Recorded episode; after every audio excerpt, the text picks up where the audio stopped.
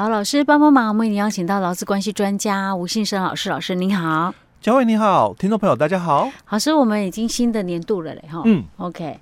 那个才刚过完那个元旦三天连假哈，实际上我们录音的时候还没啦，但是我们播出的时候已经刚好过了那个元旦的连假哈。对，我们在那个呃，就是上一集里面就有好几天前的这个播出的那个内容提到的是有关于那个职职灾劳工保护法，对不对？嗯，我们那时候讲到第最重要第八条里面好几款嘛。对。那今天我们继续要再往下。哎，对，嗯。但是我先打岔一下，因为刚好。我讲到连假吗？哎，对对对，连假 的关系。OK，你说。哦，那因为这一次的元旦啊，哦，嗯、就刚好遇到的是星期六，哦，就我们俗称的休息日啦。对。哦，那当然按照我们劳基法细则的规定哦，他就应该要补假。对。哦，应该要补假一天哦，因为那个国定假日嘛，国定假日碰到休息日或者是那个例假日，哎，对，就要补假一天哦。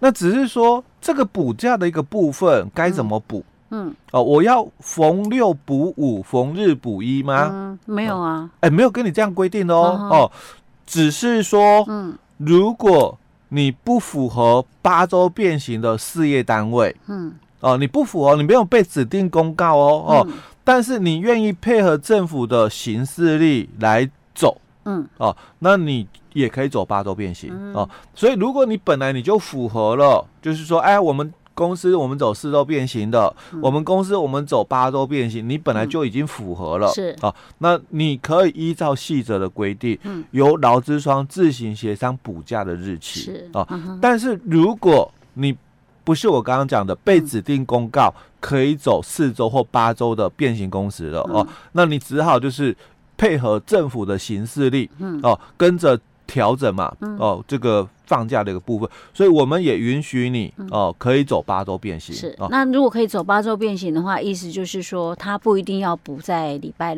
五或礼拜一了。啊，不行不行。啊，一定要补在因为他就必须，因为他是配合政府的行事力了，所以他就必须跟着就是逢六补五哦，逢日补一，对，是。哦，原来是这样，哎，对哦，所以有时候有些。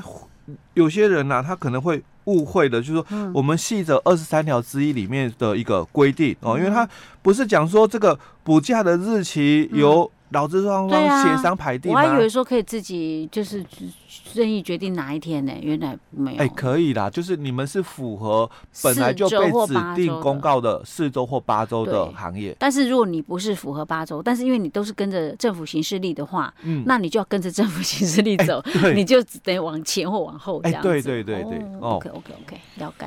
好，那我们接着就就来继续哦补充说明一下，就是其实，在我们职业劳工保护法的这个，是我们现在又回到职业劳工保护法，职业劳工保护法了。OK，好。哦，因为它里面它其实它的规定呢，哦，就是讲没有很详细，嗯，哦，所以我们有一个职业劳工的这个补助及核发的一个办法，哦，那其实哦，这个办法的一个条文不多，但是讲的就是你。在第八条里面，我们有提到嘛？你可以申请这个，呃，这个很多的一个补助哦，包括这个什么，呃，职灾的这个生那个生活津贴哦，就是职业病的嘛哦，生活津贴，或者是这个失能的这个生活津贴哦，还有这个什么看护补助嘛。哦，那这个部分哦，在我们的刚刚提到的就职业灾害劳工补助及核发办法里面，哦，有提到哦，嗯、那如果你符合条件的话哦，我们刚刚讲到的、嗯、符合这个职业疾病的，嗯，哦，你有达到一到十五级的，啊、就是，嗯，这个就是第八条的第一款，哎，对哦，那你每个月哦，哦，你就可以补助了，嗯，一千九百元到八千七百元。不等，因为一级跟十五级嘛，哦，哦，所以如果你是属于失能第一级的，当然就可以领到八千七哦。那如果是属于十五级的，就领一千九。是，所以最低也有一千九哦。哎，对，最低一千九，不小补。哎，对，没错哦。那如果你是属于我们刚刚有提到，你是属于职业灾害的，是，刚刚这个是职业病哦。那如果是属于职业灾害的哦，那包括就是意外事故跟疾病哦都有哦。那你的失能达到了一到七级的，嗯，哦，那每个月哦也有补助哦，就从六千二到八千七，一样嘛。第一级最严重嘛，所以是八千七哦。那七级的话就六千二，嗯，哦，这是有关哦这个职业疾病的生活津贴或者是失能的这个生活津贴的部分。等一下，老师，我有一个突然间又突发奇想，嗯，有没有可能这两种都可以申请？哦，应该机会不高。他是并计发给。哦哦，所以你就算有两种情况都有，但是也不可能申请两笔。哎、欸，对，他会一起给。对。啊，所以最高也是只有八千七的意思就对了。OK，好，嗯，那再来哦，嗯，看护的补助，嗯哼，哦，因为我们在前一集提到嘛，哦，嗯、这个部分它是可以领有劳保的领五年哦，没劳保的人是领三年哦，嗯、所以看护的一个补助哦，它有限定的哦。嗯。这个失能等级是一级或二级的，因为你没有办法这个照顾自己，哦，生活没有办法自理，就是一级跟二级的哦，比较严重的哦，那你你当然就需要看护哦，那这个终身没有办法这个工作了嘛，哦，那每个月哦，他有看护补助就。一千呃一万两千四百元，是我刚刚突然一下大概算了一下，这一万多块大概顶多就是一个礼拜的康复补助的钱呢。哎，但是不无少补。对啦，说实在不无少补。对，因为毕竟哦，它是一个补助性质的哦。哎，可是如果说假设这个看护补助，他不一定说我非得要请外面的人嘛，我自己家人来照顾应该也是可以吧？这个部分哦，其实当然以这个角度来谈的话哦。是是可以谈的啦哦，不过其实补助的一个认定里面哦，大概都是以就是你有实际的一个花费哦来去做一个补助的一个申请哦。那所以这个部分的话，但是我变我不能自己家人照顾嘛？我我自己家人拨一个人手来照顾他，我等于我我那个家人也没工作啊，对不对？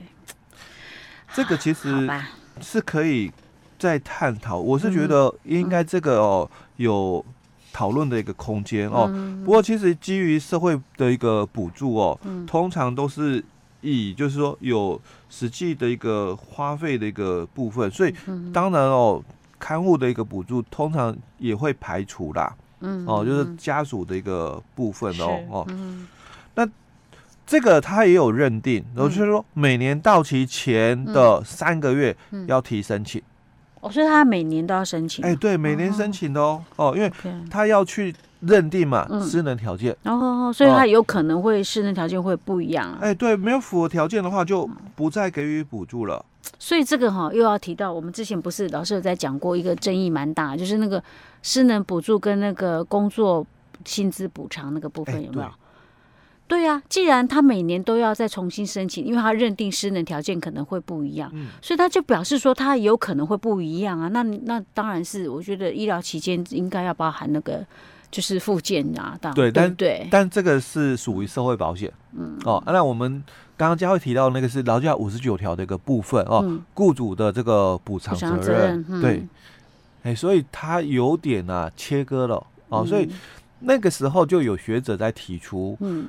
这个劳保，它是一个社会保险。嗯，那我们这个职业劳工保护法，它是个职业，呃，它是一个劳工保护法的一个部分。嗯、那你怎么把这两个不同领域的两个法，把它并在一起嘞？嗯，那这个不是很奇怪的一个东西吗？但是你不并在一起，有时候你又会，你就互相各自解释。你你的这一边就忘了你这一边了，嗯、但是。两个法哦，把它放在一起的时候，你才会看到嘛。那你就就你就会两边都会领到了哦。对，我是觉得说，基于这个老公给付这个角度来看啊，我我也是蛮认同两个法案把它并在一起的。我就发现说，像有一些嗯，就是有一些，就是说可能有一些不同法条的时候，你在看之后，真的有时候你会觉得会互相矛盾呢。嗯，对不对？像我们刚刚提到这个例子，就是会这样子。对。哦，所以其实当初那个学者在讲说，怎么可以把两个不同领域的法哦，硬要把它凑在一起哦？他觉得这样子的话，根本就是一个四不像的一个东西哦。当然，这个论点其实就学说来讲是蛮有利的，但是就劳工给付的角度来讲，嗯、其实我也蛮认同。但是我觉得你的法令不，其实不是就是你的这些保护法，不是就是为了要帮助劳工吗？哎，对。那你何必在一直非得要我非得一定我以学学说的一个论点来去说，一定非得把它分开来不可、嗯？对，所以我是觉得说，站在劳工给付的这个角度了、啊、我觉得放一起，因为放在一起的话才会看到嘛，嗯、哦，才会看到，然后就会记得说，哎，这边也领，那边也领哦。所以有些那种不同领域的人，他就是他会有他的坚持啊，嗯、对不对？对，就 OK，好吧。哦，好，那我们接着再来谈哦。那另外还有，因为刚刚这这个部分哦，它是这个按月给付哦，嗯、那可以领到，就是说有劳保就五个五年哦，没劳保就领三年哦。嗯、那我们还有哦，其他的这个条件哦，就职业训练的这个生活津贴哦，就是这个职业灾害的这个劳工私人的等级有达到哦二到十五。嗯，那为什么是讲二到十五的、哦？嗯，因为一级的话大概就。就不能工作，不能自理嘛，所以当然就排除他哦。那二到十五的话，代表说你可能还有工作能力的啦哦。所以每个月哦，你有参加这个职训的一个部分的话哦，那每个月哦就训练的一个时数哦，在一百个小时以上的话哦，那训练期间每个月就补助哦，就是一万四千八。嗯嗯。那这个补助最长就是。两年二十四个月、嗯、是，而且他这个训练期间的话，你的应该职业训练应该是也是免费的，他另外还有给你生活津贴哦。欸、对，这个生活津贴是指另外的生活津贴。对，生活津贴是另外的哦。嗯、哦，那再来就是家族补助、嗯、哦，我们在之前有提过哦，这个家族的一个补助哦，嗯、只要已有这个配偶、子女或者是父母的哦，因为他当然强调是。这个职业灾害死亡的一个部分、嗯、哦，那已有这个配偶、子女或者是父母的哦，嗯、那我们。就一次补助十万元万哦，那器具补助哦，之前我们也提过哦，嗯、最多的话就是一年补助四项是。哦，那金额最高就是六万元哦。那另外哦，也谈到的就是这个没有劳保的这个劳工哦，那你是属于哦受雇的劳工哦，那雇主没有依照劳基法的这个规定给予补偿了哦。那你也有这个死亡的一个补助哦，嗯、但这个死亡的补助就是按照我们劳保的这个死亡的这个职灾死亡的一个给付哦，嗯、就最高就是四十五个月嘛哦，含这个丧葬费。哦、那给付的标准，嗯，基本工资是。哦。嗯、那私人补助也是一样哦，你没有参加劳保哦，嗯、但是你是受雇劳工啊，你发生了这个职灾，嗯、那有这个私人这个。等级一到十级的，它有限定一到十级，一到十级的哦。那雇主没有依照劳基法的规定嘛，给予补偿，那一样，你也可以去劳保局申请给付哦，但是只能用最低的哦这个投保去做计计算的一个基准哦。那我们接着再谈一个，就是我们明年嗯。哦，呃，新年啊，应该讲今年，今年五月一号，五月一号实施以后，嗯，灾保法哦的这个给付的一个内容差别哦，那针对我们有加劳保的一个部分哦，那它删除掉了就是这个职业训练的这个生活津贴哦，因为已经整并到这个劳法署的职训津贴里面了哦，所以整并了，对你还是有啦，只是它不在这一块，对，就删除了哦。那另外还有就是我们。之前谈到的，职业疾病的这个生活津贴哦，还有这个失能的这个生活津贴，还有这个家属的补助哦，那这个在今年的五月一号以后，它也并入了保险的相关给付年金的部分哦，也整并进去了哦，所以这个是有修改的一个部分哦。那另外。器具补助维持哦，看护补助的一个部分，它增加了，当然用词也改，不叫看护补助，它变成照护补助哦，照护补助。那它增加了，就是住院期间还有退保以后 罹患这个职业病的人，嗯。哦，也也可以来申请这个看护补助，因为我们之前提到嘛，你的看护补助是之后哦哦认定才有哦。那这个对住院期间嘛，哦，现在多了住院期间的看护补助哦。那如果是没有劳保的嗯，只在劳工哦，那我们之前所提到的那些什么，这个三年的这个什么这个职业病的这个生活津贴，嗯，或者是失能的这个生活津贴，或者职业训练的生活津贴，哦，或者是器具补助、家属补助，这个都没了。对，因为他他，我记得那时候我们说只剩下失能跟死亡。哎，对对哦，所以这个嗯，原来的这个。看护补助就改成叫做照护补助哦，哦，那维持原来的死亡跟失能的一个补助。嗯嗯，OK，好，这个是今年五月一号以后的，但是这个是五月一号以后适用。对，所以假设你是之前的。